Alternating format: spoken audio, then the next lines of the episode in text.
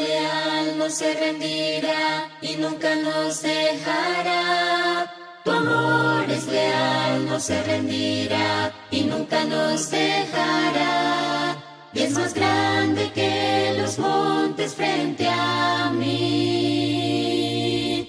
Dios te bendiga, amado hermano y amigo. Soy Daniel Hernández y esto es Apuntando a la Gloria. Continuando con el tema, cuando el gallo canta. Hoy estaremos analizando la segunda parte, el momento de arrepentirse. En segundo lugar, cuando el gallo canta, es el momento de arrepentirse. Dice Mateo 26:75, y saliendo fuera, lloró amargamente.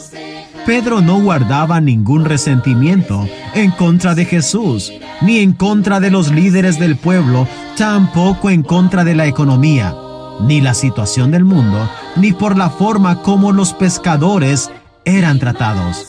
Cualquier resentimiento que Pedro sintiera, ello sería por haber fracasado él mismo en ser lo que debería ser, en hacer lo que debería ser. Muy a menudo se hace el contraste entre Judas y Pedro. Después de que Judas vendió al Señor, él también estuvo lleno de remordimiento. Sin embargo, no derramó lágrimas. En lugar de ello salió y fue y se ahorcó. Mateo 27:3. Hay una diferencia entre la tristeza del mundo y la tristeza que es según Dios.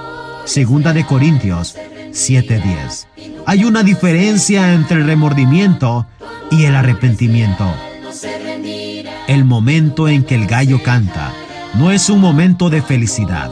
Uno puede sentirse tentado a tirarle al gallo unos granos de maíz para que se calle. Uno puede incluso sentirse tentado a torcerle el pescuezo.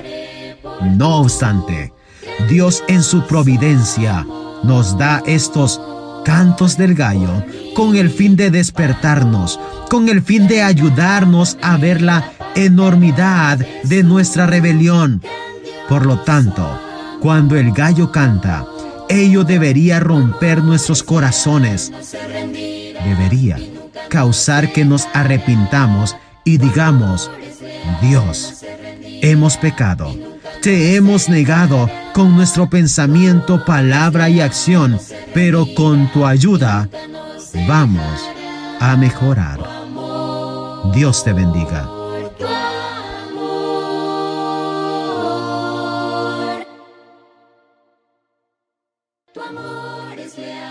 Se rendirá y nunca nos dejará.